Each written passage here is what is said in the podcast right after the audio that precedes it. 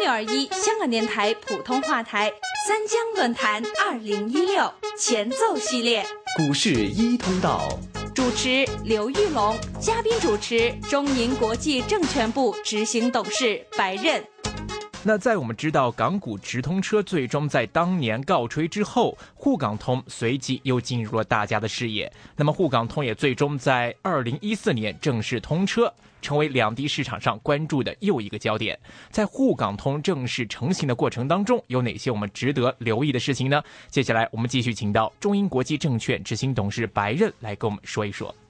二零零七年的港股直通车呢，尽管呢最终呢未能这个成事，但是呢有关内地资金，无论是个人资金也好，或者说这个机构投资者的资金，如何在海外市场寻找出路，包括港股的这个市场的这样的一个呃措施或设计呢，一直呢实际上是在这个有关当局啊，包括中国证监会也好，香港交易所也好呢，一直在是呃密切的研究当中。那么到了二零一四年的时候呢，实际上呢，当时的国家领导人也是在一次的呃，就是论坛当中呢，公开的是这提到了啊，这这个有关呃这个所谓沪港通的这样的一个呃安排或者是一种构思。那么当时呢是经过了呢，应该呃超过半年的这样各各方面的一个呃仔细的一个考虑。那么最终呢是形成了在二零一四年的十一月中呢正式呢是通车。那么应该说呢，此次呢是吸取。二零零七年的很多的当时的一些的呃设计上的一些缺陷也好，